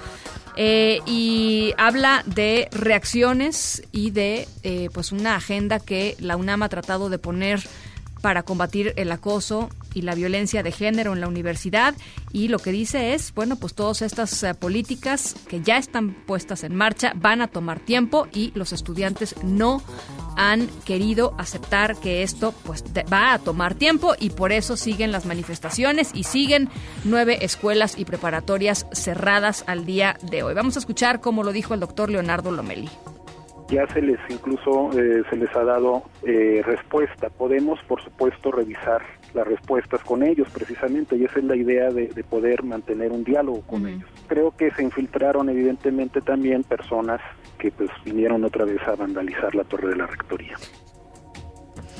En este momento, eh, papás y mamás de niños eh, con cáncer siguen reunidos con la secretaria de Gobernación, Olga Sánchez Cordero. Están revisando todo el tema del abasto de medicamentos. Israel Rivas, eh, padre de Dana, una chiquita con cáncer, con quien hemos platicado aquí en varias ocasiones y quien, por cierto, cotidianamente nos envía mensajes en donde nos habla de amenazas y de mensajes que ha recibido él eh, muy ofensivos, eh, eh, muy agresivos contra de él, en contra del movimiento de, papás y mamás que están defendiendo el derecho de sus hijos de recibir pues una una atención médica básica, ¿no? Para tratar, para tratar sus enfermedades. Bueno, pues él, Israel Rivas, afirmó que si no hay certeza en este tema, van a continuar protestando, van a seguir saliendo a las calles me decían ahí los compañeros de Tijuana que si esto no se regulariza, ya tomaron la decisión de tomar el domingo la, garita? La garita. Gobernadores del Partido Acción Nacional se reunieron nuevamente hoy con el presidente Andrés Manuel López Obrador para revisar su adhesión al Instituto de Salud para el Bienestar. En días anteriores, sus secretarios de salud habían formado esta mesa técnica junto con personal del INSABI para ir, pues, eh, ahora sí que eh, eh, negociando los puntos finos de este acuerdo que nos decían los gobernadores. No va a ser un acuerdo de adhesión, va a ser un acuerdo acuerdo de colaboración. Continúan en este mismo tenor. Rocío Méndez, te saludo con mucho gusto otra vez. ¿Qué tal, Ana? Fíjate que al comenzar el 2020, el presidente Andrés Manuel López Obrador estableció estas mesas de trabajo con asuntos en el terreno de la salud, pero también en muchas otras temáticas como la seguridad. Y faltaba esta mesa de reunión con los gobernadores del Partido Acción Nacional. Sin embargo, después de permanecer tres horas y quince minutos, los gobernadores de Acción Nacional declararon que no hay acuerdo sobre su incorporación al nuevo sistema de salud, pero sí se abrirán mesas de trabajo programadas para los próximos días, encabezadas por Juan Antonio Ferrer, el titular del Instituto Nacional de Salud para el Bienestar. De esta manera también destacaron que hay un buen ánimo para continuar con estas pláticas con el gobierno federal y en particular analizar las propuestas del presidente López Obrador con quien sostuvieron esta comida, dicen ellos, no de negociaciones, sino de acuerdos políticos. Escuchemos al gobernador de Aguascalientes, Martín Orozco. Adelante. Bueno, hay avances muy importantes con toda la, la intención de una coordinación en base a la ley del ISABI. Eh, tendremos que ver algunos detalles de una contrapropuesta que, que se nos presenta donde tenemos que tener números muy claros con, con el director del INSABI. Hay detalles sobre todo en materia de corridas financieras en los fondos. Eso prácticamente fue la parte que nos esperamos. El dinero, pues, sobre todo que hay una nueva propuesta de cómo distribuir los fondos. Y eso es una propuesta en base a corridas históricas y esa parte no la tenemos en este momento. Entonces tendremos que analizar si el recurso es suficiente para poder entrar a otros temas que pusimos sobre la ¿Y mesa. la gratuidad, ¿Qué temas? Justamente, todo va, la gratuidad. La gratuidad va en la mesa en base a las corridas financieras porque ahí depende la gratuidad. Gobernador, ¿Sale? los gobernadores del PAN le están enmendando la plana a la 4T en No, materia de salud. absolutamente nada. Estamos llegando a acuerdos para tener una buena calidad de salud en todos los mexicanos. ¿Cuánto dinero se necesita? Justamente, o sea, todo el tema financiero es lo que vamos a ver. Y lo cierto es que destacaron que habrá una segunda reunión con el presidente Andrés Manuel López Obrador, pero no dijeron cuánto o cuándo sería. Ese es el reporte al momento, Ana. Eh, Rocío, pero siguen en este mismo asunto de ellos no van a entregar la infraestructura, ¿verdad? Ellos ellos van a quedarse con los hospitales, o sea, eso eso sigue, eso no es parte de lo que se va a negociar. Por parte de la fuente presidencial se hizo un intento profundo de dialogar con ellos, pero la plática fue realmente persistente en este tono. Ya. Estaremos analizando las corridas financieras. Esto implica que se revisará lo que significó el gasto en salud por parte de las entidades, en este caso de Acción Nacional, en relación con los presupuestos federales otorgados y también recordando que funcionaban y operaban con el antiguo Seguro Popular que ahora ya no existe. En ese terreno ellos solamente se concentraban en ese tipo de respuestas. No habrá mayor avance en las pláticas y verificar hasta dónde podemos continuar con esta propuesta del gobierno federal en tanto no se conozcan, dijo- dijeron ellos persistentemente, el asunto de las corridas financieras para ver si se puede o no garantizar la gratuidad en los estados. Bien, te agradezco mucho, Rocío. Hasta pronto, Ana. Un abrazo, Rocío Méndez. Sube a 490 el número de personas muertas en China por el coronavirus. Además, hay más de 20 mil personas eh, infectadas por este brote en ese país y en otros 24 países. Por supuesto, la gran, gran, gran mayoría están en China todavía, afortunadamente. La doctora Silvia Briand, directora mundial de preparación para riesgos infecciosos de la OMS, la Organización Mundial de la Salud, descartó, eso sí, que sea en este momento este tema del coronavirus sea una pandemia. No estamos en una pandemia, estamos en una fase en la que hay una epidemia con focos múltiples e intentaremos detener la transmisión en cada uno de ellos. Ya lo habíamos adelantado aquí en este espacio. Empresarios eh, eh, mexicanos advirtieron que buscarán ampararse para que el Poder Judicial sea quien determine las diferencias acerca del etiquetado frontal en alimentos y bebidas. Este, este etiquetado que lo que busca es que los consumidores sepamos cuando llegamos a las tiendas a comprar lo que queramos comprar que algo es o alto en contenido en, azúcares, alto en, en sales, que no es, digamos, eh, eh, un producto saludable. Los empresarios están buscando ampararse frente a esta, esta iniciativa, frente a esta norma, que ya es norma, y así lo informó Bosco de la Vega, miembro del Consejo Nacional Agropecuario. Así lo dijo. Es un ataque para la industria donde realmente eh, no nos va a permitir reformular, este, el cambio de porciones tampoco. ¿Qué vamos a hacer? Se van a satanizar los alimentos y los alimentos procesados por las industrias que compran en el campo pues ahora van a tener muchas etiquetas y la gente va a comprar alimentos que no tienen etiquetas como los alimentos que se venden en la calle, como los alimentos que, que no tienen controles de sanidad e inocuidad. Entonces es un ataque para la industria. Bueno, pues eso es parte de lo que ha estado sucediendo esta tarde. Son las 6 de la tarde con 20 minutos. Vamos a regresar con el tema de las pensiones. No se vayan, regresamos. En directo con Ana Francisca Vega por MBS Noticias. En un momento regresamos. Continúas escuchando en directo con Ana Francisca Vega por MBS Noticias. No es un ámbito de aplicación general, no es una sentencia para las instituciones de seguridad social de nuestro país, es un criterio para los juzgados, para los tribunales colegiados de menor jerarquía. ¿En dónde tienen que resolver, como lo está estableciendo la segunda sala, cuando hay juicios? Nada más, no es de aplicación del seguro social, es decir, no es de aplicación obligatoria. No significa esto que estemos en un desacato, ni mucho menos. Simplemente no aplica al seguro social. Pues nosotros vamos a seguir calculando las pensiones de las personas que están en este modelo de transición entre la ley del 73 y la ley del 97 en 25 salarios mínimos. En el caso de las pensiones, nada más que no nos confundan, no somos iguales. ¿Cómo vamos a bajar nosotros las pensiones de los trabajadores? Eso sí calienta. Eso es la democracia, el que todos ayudemos. Bueno, eh, hace unos días el uh, diario eh, Reforma publicó su nota de, de, de, ocho columnas en donde decía eh, rasuran pensiones en la Suprema Corte de Justicia de la Nación y a raíz de eso, bueno, pues se generó toda una todo una, un debate y una polémica en torno a eh, pues esta decisión de la Suprema Corte de Justicia que básicamente lo que decía era que para ciertos grupos de trabajadores eh, iba a aplicar ciertos criterios eh, a la hora del cálculo de su pensión y para otros no. Evidentemente, eh, el, tema es un tema muy técnico. Eh, ya salió esta mañana y lo platicábamos con, con, nuestra reportera Rocío Méndez. Ya salió esta mañana Zoe Robledo, director general del IMSS, a hacer la aclaración. Esto no va a afectar a la gente que se jubile a través de el, del sistema IMSS. pero entonces, ¿para quién va a aplicar esta, esta consideración de la Suprema Corte de Justicia? Bueno, pues para platicar sobre este tema, tema está con nosotros en la línea de en directo y yo le agradezco muchísimo. Jorge Sánchez Tello, director de investigación aplicada de la Fundación de Estudios Financieros, Fundef. ¿Cómo estás, Jorge? Me da gusto saludarte. Hola, Ana.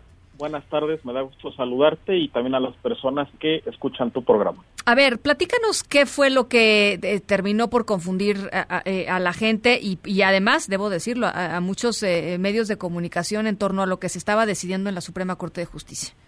Así es, Ana. Es importante señalar que no es un tema nuevo. A mí también me, me llamó mucho la atención la, la sobrereacción sobre este tema porque la Suprema Corte de Justicia, la primera vez que se pronunció sobre este tema, la, la primer jurisprudencia, por llamarlo así, fue en el 2010. Uh -huh. También en su momento el IMSS este, dijo que no, que no la iba a aplicar. En, en segunda ocasión fue en el 2016 también la Suprema Corte de Justicia, su opinión era que se tenía que bajar a, a 10 salarios el, el tope máximo de, de, las pensiones del IMSS y también este lo, lo, criticamos y se comentó en ese momento, uh -huh. pero este fin de semana al parecer es como si hubiese estallado esta bomba de, de pensiones sí. y hubo muchísima confusión, la gente se espantó claro. y, y, es, y es importante señalarle a, la, a las personas que, que nos están escuchando si se van a jubilar o ya están jubilados con el régimen de 1973, no tienen absolutamente nada de qué preocuparse. Uh -huh. El director del IMSS y el propio presidente ya lo aclararon, no van a hacer caso a esta resolución, a esta jurisprudencia de la Suprema Corte de Justicia, porque simplemente no, no tienen por qué hacerlo porque además ya es un sistema, Ana, que, que se modificó justamente por las reformas que hubo en el 97, uh -huh. se crean las AFORES y se, y se genera esta generación de transición y aunque suene un poco feo, pero se tiene que mantener hasta que la última persona jubilada con ese antiguo régimen este, fallezca, sí, ¿no? Sí, sí. Uh -huh, uh -huh. Eh, entonces, eh, esto quiere decir que solamente va a aplicar para quiénes, porque sí, el, el, digamos, la decisión de la Suprema Corte de Justicia sí tiene efectos sobre un grupo de personas. ¿Quiénes son ese grupo de personas? Así es, básicamente, y todavía hay, hay duda, la, la Suprema Corte de Justicia no termina por, por aclararlo bien, este, sí se puede interpretar que ellos quisieran que se aplicara a, a, digamos, a todos los pensionados por el Seguro Social. Entonces, son casos muy particulares, probablemente personas que tengan algún tipo, tipo de plan de pensión muy particular con alguna empresa, pero en general, si una persona cotizó en el Seguro Social o lo sigue haciendo y se va a retirar con el régimen del 73, no hay poder absoluto que, que le impida jubilarse. Uh -huh. Y justamente a partir de ahí es donde hay la confusión. También la confusión, Ana, se debe a que la OCDE, el origen de, de, de esta propuesta no es del actual gobierno, como también por ahí se especuló. El origen de esta propuesta, Ana, viene desde hace ya muchos años. La OCDE son los que han propuesto que se tiene que bajar la pensión máxima de 20 a 10 salarios mínimos, porque según ellos está resultando muy costoso para las finanzas públicas y nosotros en la Fundación de Estudios Financieros hemos estado en contra de esta medida porque si bien se implica un costo fiscal, tampoco es tan elevado. Si lo ponemos en un contexto, este régimen está costando aproximadamente el 1.1% del PIB, cuando hay pensiones más costosas, más onerosas, a los que sí se les debería de aplicar cierto tope, pero la Suprema Corte no, no lo ha definido. Por ejemplo, las, este, las pensiones públicas más o menos es el 150% del PIB. Entonces, si lo comparamos con este régimen, realmente no hay ningún problema. Se genera mucha especulación, Ana, porque al fin y al cabo son trabajadores del sector privado claro. que tienen derecho a una pensión y la incertidumbre se da porque no se deben de violentar los derechos ya adquiridos claro. de los trabajadores y además también Ana es un porcentaje muy pequeño quienes reciben si bien todo este régimen son aproximadamente 19 millones de personas pero quienes reciben una pensión arriba de 10 salarios mínimos es aproximadamente millón y medio de personas.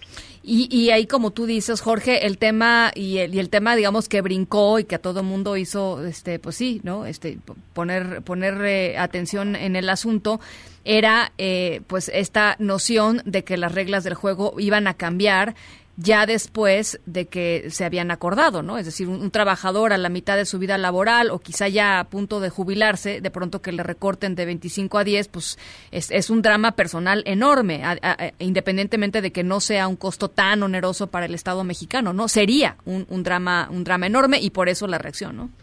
Así es, es este desde el punto de vista humano, claro, personal, personal, que te cambien las reglas del pues no, juego, no. hay muchas personas que están a la mitad de su digamos, de su periodo de jubilación y te digan vas a recibir, por poner un ejemplo, la mitad, pues obviamente claro, es un drama. Claro. Y también hay otro, hay personas que ahorraron, que pusieron de, de más para, para completar y tener una mejor pensión, uh -huh. porque a lo mejor ganaban, digamos, este, de forma moderada y dijeron, bueno, quiero tener una mejor pensión porque me lo permite, uh -huh. entonces ahorraron de más para a lo mejor tener la pensión máxima y sería injusto que el gobierno en cierto claro. sentido les expropie esos recursos claro, claro, y obviamente sería una muy mala señal.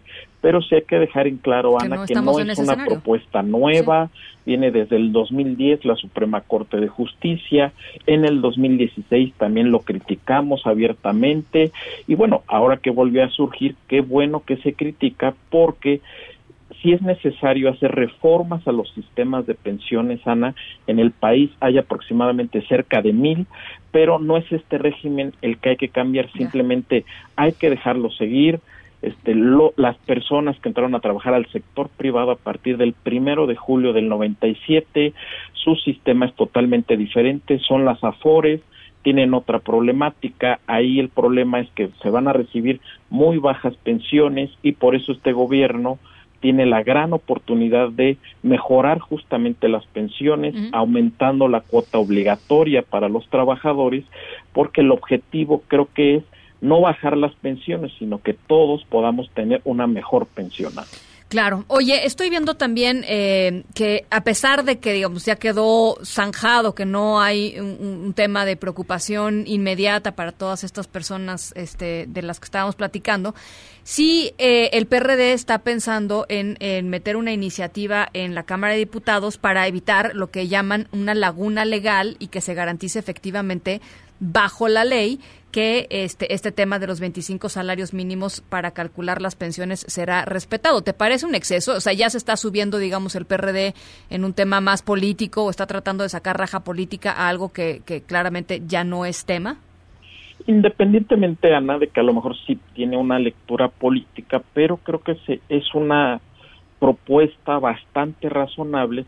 Te voy a decir por qué si bien hoy el director del INS y el propio presidente dijeron que no va a haber cambios, nada nos garantiza que a lo mejor un próximo director del INS, ya sea en este gobierno o en un futuro o algún otro presidente puedan decir, este, pues saben que hoy sí le vamos a hacer caso a la Suprema Corte de Justicia y vamos a bajar las pensiones de 25 como máximo a 10. Entonces yo creo que sí es una propuesta que hay que analizar, creo que es interesante para de una vez ya terminar con esta incertidumbre que se da cada determinado tiempo.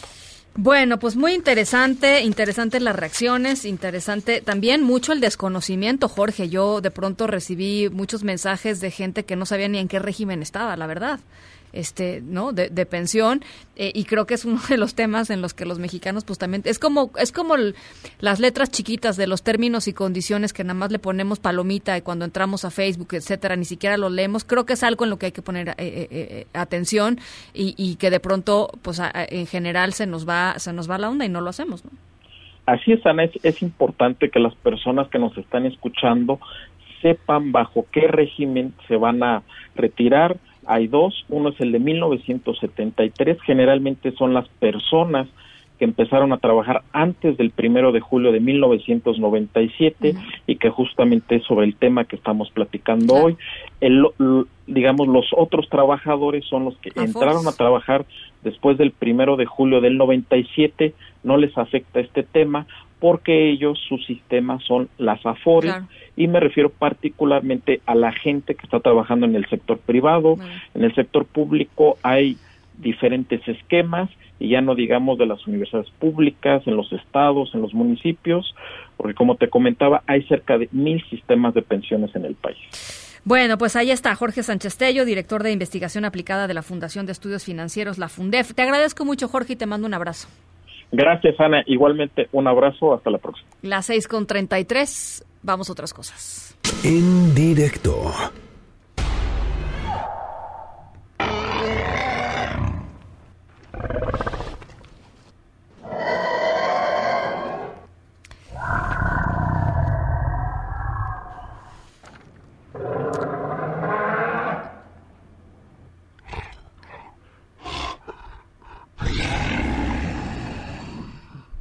No estamos escuchando leones ni tigres. Estamos escuchando, bueno, lo que creemos los actuales seres humanos que fueron los sonidos de un dinosaurio o de varios dinosaurios. Este, nuestra historia sonora de hoy tiene que ver con una niña de tres años que se llama Fen Rosenthal, eh, que, se empezó a hacer preguntas sobre la vida y la muerte. Eh, ¿Cómo es que terminó hablando también de dinosaurios? Eso es algo que solo una niña de tres años puede conseguir exitosamente.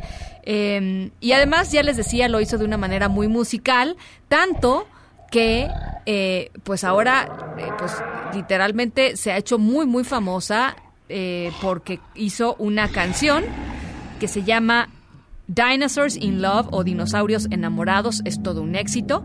En unos minutitos eh, van a escuchar van a escuchar la melodía y les platico el resto de la historia que está verdaderamente maravillosa. Vamos a la pausa. Ricardo Zamora ya anda por acá con tecnología.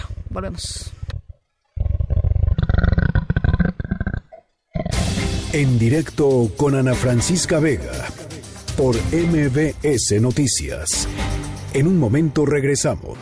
Continúas escuchando en directo con Ana Francisca Vega por MBS Noticias. Tecnología funcional con Ricardo Zamora. Zamora, querido. Greta estará Ya estaría extraña. orgullosa de, de- de- de esta colaboración. Greta, Thunberg. Thunberg. Exactamente. Esta chica activista de, este, sueca, ¿no? De 16, 16 años. Que dicen que va para este Ya fue nominada, Nobel, ya fue nominada. Nominada. ¿no? Muy Este, que-. Que, hace sus, sus famosas huelgas por el clima todos los viernes, ¿no? No va a clases porque dice, pues ¿para qué estudio?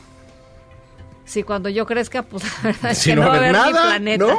Este, entonces pónganse las pilas, señores y señoras, y, y- y tomen buenas decisiones para combatir el cambio climático. Fíjate que es justamente el eje sobre el cual voy a platicar el día de hoy. Eh, existe mucha inquietud dentro de la comunidad cultural, dentro particularmente los arqueólogos, de que sí estamos hablando de los efectos del cambio climático, pero no se platica mucho acerca del patrimonio cultural, que son pues tal vez todos estos monumentos, estas construcciones, construcciones eh, eh, espectaculares, el caso de las pirámides, por ejemplo, en la Ciudad de México o en las afueras de la Ciudad de México, pues es lo- tal vez algo simbólico, eh, Templo Mayor, son estas construcciones que muchas veces nos definen como sociedad, nos Claro, definen como nuestra mexicanos, historia, nuestra nuestra historia, identidad. nuestro legado.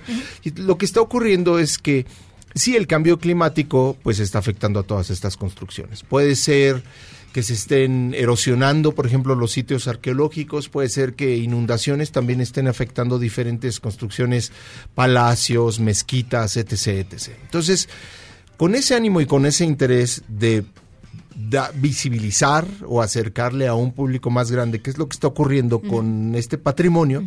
Es una nueva colec- colección de entre- dentro de la app de Google Arts and Culture que se llama Patrimonio este, al Límite. Son cinco los diferentes sitios que se analizan, eh, que están, vamos a, plat- a platicar de lo más cercano, ¿no? La, ciudad antigua de Chan Chan en Perú o la isla de Pascua en la Polinesia Chile, chilena.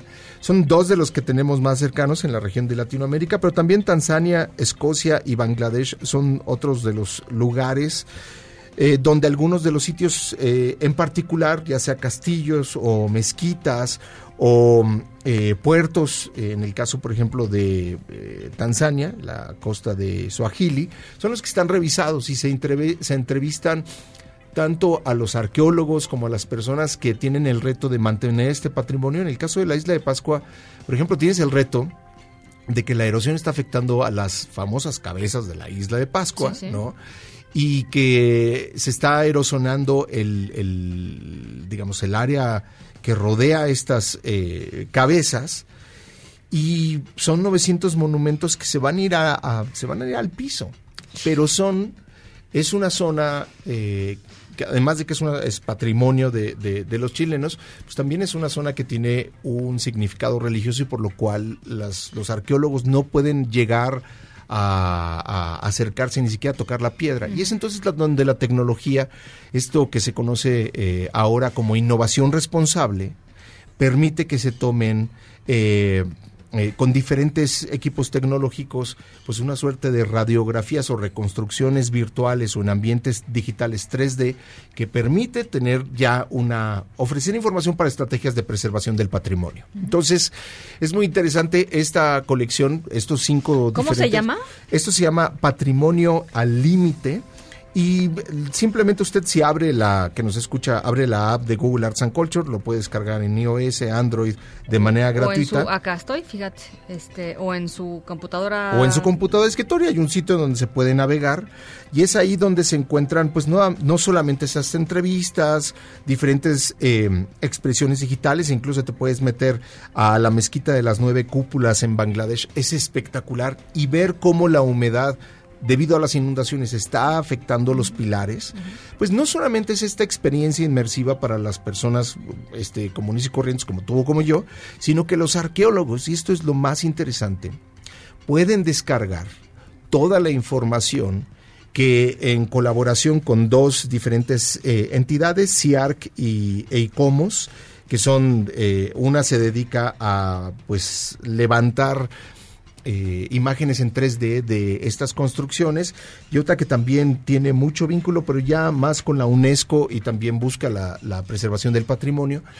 sino que puedes descargar, los arqueólogos, los especialistas, los estudiantes pueden descargar toda esta información y empezar a trabajar con ella. Es como si tuvieras una plataforma abierta con el fin de analizar y explorar y proponer nuevas ideas para enfrentar el cambio climático y pues darle una solución a la preservación del patrimonio. Eh, y ojalá que esto llegue evidentemente a, lo- a quien tiene que llegar, que son las autoridades de cada uno de estos países que tienen este en su resguardo, digamos, este, este patrimonio que es en muchos casos no nada más patrimonio del país, sino patrimonio cultural de la humanidad. ¿no? Y, y te, mencionaba, hay un punto de, de- de contacto tal vez más a nivel cultural con nosotros a partir de que sí está la isla de Pascua o se encuentra también esta ciudad, eh, la ciudad más grande de adobe en Perú que corren pues el riesgo de desintegrarse por lluvias torrenciales y demás, pero donde nosotros tal vez podemos conectar, pues parte de nuestra cultura, lo sentimos eh, muy cercano, pero es espectacular poder ver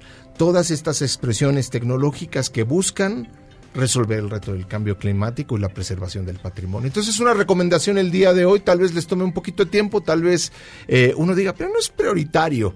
No, no, es que bueno, cuando suceden los incendios, cuando de repente perdemos eh, eh, sitios que es imposible recuperar, Sí, es que esa es la cosa. cuando decimos, pero si hubiéramos hecho una intervención tecnológica con esta visión, pues bueno, es un poquito sensibilizarnos como sociedad a, a, digamos, a, los, a la sociedad civil, a los gobiernos, a todos estos grupos que están más o menos vinculados con el tema para ponerlo en otro nivel de prioridades eh, con respecto al cambio climático. Entonces, entran a la página Google Arts and Culture, o Mm. Google Arte y Cultura, Artes y Cultura, y ahí literalmente este, Buscan patrimonio al límite y tal vez para aquellas personas que eh, puedan en- abran la aplicación y lo encuentran en otro idioma, también dentro de las preferencias se puede configurar para que el traductor de Google pueda empezar a trabajar y que tengan esta experiencia en español y les ayude a acercarse más a todos estos contenidos que están disponibles. Me gusta mucho. Y, y si, y si entran a, a Google Arts and Culture, de veras, este, híjole, explórenla, porque son unas verdaderas maravillas. Si tienen hijos,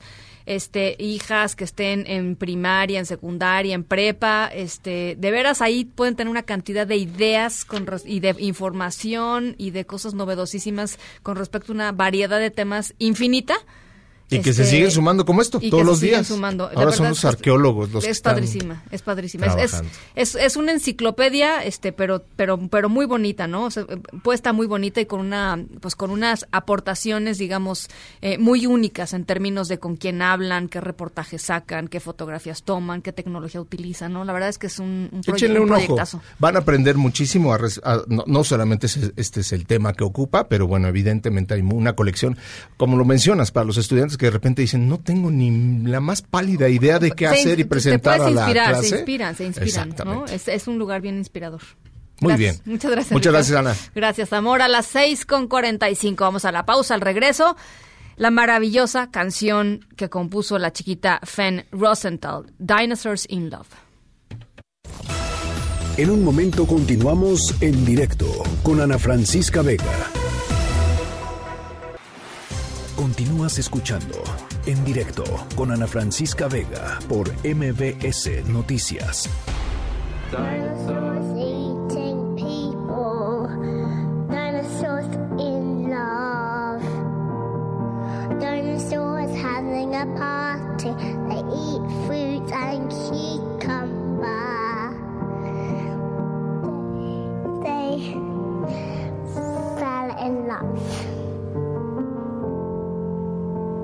A. They love. They say thank you. A big bang came and they and they died. Dinosaurs, dinosaurs fell in love, but they didn't say goodbye. But they didn't say goodbye.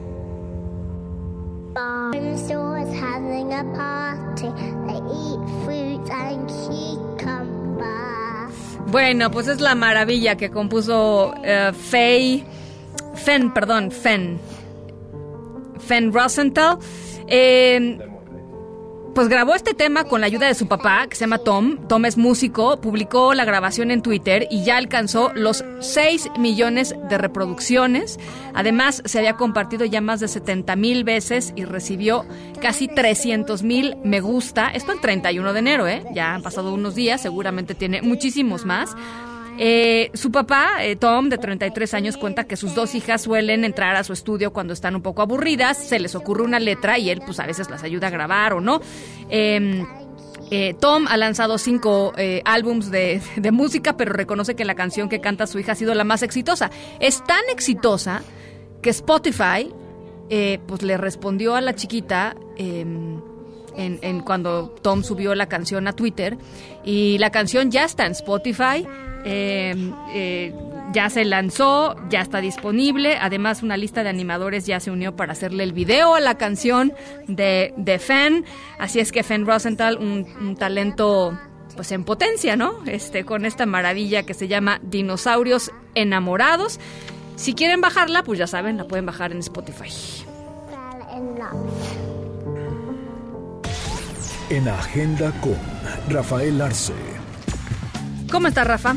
No, pues después de este momento, ¿cómo voy a estar, Ana? ¿Qué tal? No, todo muy bien, ¿no? ¿Qué, qué? Si el mundo fuera así, ¿no, Ana? Pues el mundo es así, pero uno Eh. se, la, se la complica, ¿no? Bajaste No, bien nos- el balón. nos- muy bien, sí. Nos la pasamos complicándonos Sí. la vida. A partir como de los, ¿qué será? 6, 7 años, ¿no? A partir como de las 12 del día empieza uno así como a complicarse. ¿no? Ah, la- el tu día a partir de Eh, las no, 12, no, el mío sí se complica antes, la Ah, verdad. no, bueno, si hablamos de eso, bueno.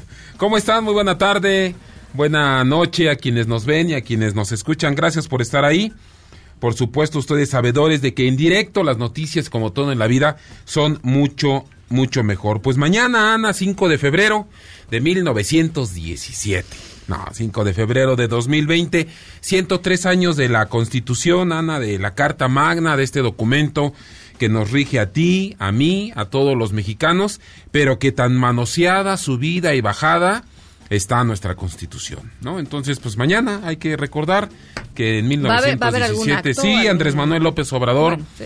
¿no? El presidente va a encabezar la ceremonia por eh, los 103 años de la de la Constitución. Ana, en este momento, como desde hace ya pues eh, cuatro horas, tres horas, los papás de niños con cáncer otra vez y, y- hago énfasis en el otra vez, pero porque con justa razón, ¿no? Qué, qué- qué mal que tengamos que estar hablando de los papás de niños con cáncer, ¿no? Pero bueno, eh, pero qué bien que se están movilizando para darle a sus a sus hijos pues lo que necesitan, nada Oye, más, y- las medicinas para estar bien. Dime. Y, y platicaba con, bueno, le, le contaba a toda la gente que nos está escuchando que a, a- a través de ti, Israel Rivas nos manda pues, prácticamente diario Sí. pantallazos de las amenazas, de los insultos que reciben, de lo que, qué, qué tragedia sobre la tragedia, ¿no? Este, y qué fuerza de estos, de estos papás y de estas mamás para seguir en la lucha por, por sus chiquitos, la verdad. Sí, el último, si tú me lo permites, Ana, ¿no? Si tú me lo permites, si ya me das, me das el, el balón, me- meto gol. eh, eh, eh, un tal, un tal hombre, no voy a decir ni siquiera su nombre, nos hace, nos lo hace llegar eh, Israel Rivas, que le dice, hey, una grosería, pelón hipócrita, ojalá que tu hija se muera agonizando por- porque no le den sus medicinas. Si en verdad existe tu engendro, por cierto, señor engendro va con G, no con J, ¿no? Ah, bueno, y sí si, bueno, ¿qué, qué, qué- qué esperas, no? Y si no, ya habrá otras otras maneras, ¿no? Bueno, sí. Ese es el tipo de eh, mensajes que reciben los de papás mensajes, sí, de ujú. chiquitos con cáncer desde que se intensificó su demanda, desde que comenzaron a, pues, a, a- a evidenciar que había efectivamente desabasto. Bueno, eso es lo que reciben. Así es, bueno, están, están hace tres horas, cuatro horas ya con la secretaria de Gobernación, Olga Sánchez Cordero, y el subsecretario de Salud, eh, Hugo Gatel, ahí en la Secretaría de Gobernación, Ana, pues para ver este asunto del abastecimiento de medicamentos contra, contra el cáncer. Vaya día el de mañana, el que tiene el consejero presidente del Instituto Nacional Electoral, Ana, se le va a presentar el eh, presidente, nuevo presidente de Morena. No, no es J. Cole, no es Berta Luján, es Alfonso Ramírez Cuellar, quien va a decirle, aquí estoy, soy el nuevo presidente y bueno, pues ahí, eh, aquí están mis cartas credenciales para, eh, eh, hacer constar que soy el nuevo presidente del partido del eh, presidente. Resulta que aquí la jefa de redacción siempre muy muy puesta, muy al tiro. Karime nos manda a decir que AMLO visitará Querétaro, sí, precisamente mañana para presidir el evento por la Constitución en el bellísimo, si tú me lo permites, Teatro de la República. Esto será a partir aproximadamente al mediodía después de su de su conferencia mañanera. Oye, Ana, el, el, el, el número de, de, muertos por el coronavirus ascendió, hay, hay reportes que ascendió a 491, hay otros reportes que dicen que ascendió a 492. Estamos al pendiente pues de la cifra, ¿no? Y también de los infectados y demás, pero también, Ana, de la forma en que los chinos están advirtiendo a su población sobre el, cora, eh, coronavirus, ¿no? Hey, usted Sí, el de la gorra, el de... Póngase la máscara, ¿no? Con drones. Con drones, exactamente, Ana, con drones. Más o menos suena así en las calles ahí de, de Pekín y de otras ciudades de, de, China, exactamente, suena así, suenan así los alertamientos. 老奶奶，别看了，这是咱们村的无人机啊！你不戴口罩就不要出去，不要乱跑，记得赶紧回家。 回家洗洗手，对吧？注意一下卫生。大爷，这是非常时期。你 o sea, son bocinas, sí, son bocinas sí, son que le bocinas ponen que están en el dron. a los drones. Sí. ¿Y sabes quién los, los la voz? Son los policías. Los policías, exactamente. Que en ven este- a alguien que no trae tapabocas o lo que sea. Sí, a ver, te traduzco, porque pues, por supuesto yo no vino el chino. Señor de la chamarra amarilla, póngase el cubreboca. Sí, usted, la dama, que va con él, también póngase su cubrebocas. Y Luego la- no se queje. la mano, y lávese la, la y mano. lávense las manos. ¿no? Bueno, Ana, China, ¿no? Al final. Increíble. De esto y de muchas cosas estamos al pendiente, Ana. Muchas gracias, Rafa. No, a ti. Las 6 con 56 nos vamos a nombre de todos los que hacen posible este espacio. Gracias por acompañarnos. Hoy los dejo con Gaby Vargas, como siempre, y después, ya saben, charros contra gangsters. Pasen muy buena noche y nos escuchamos mañana. MBS Radio presentó En directo. En directo. Con Ana Francisca Vega. Por MBS Noticias. Este podcast lo escuchas en exclusiva por Himalaya. Si aún no lo haces, descarga la app para que no te pierdas ningún capítulo. Himalaya.com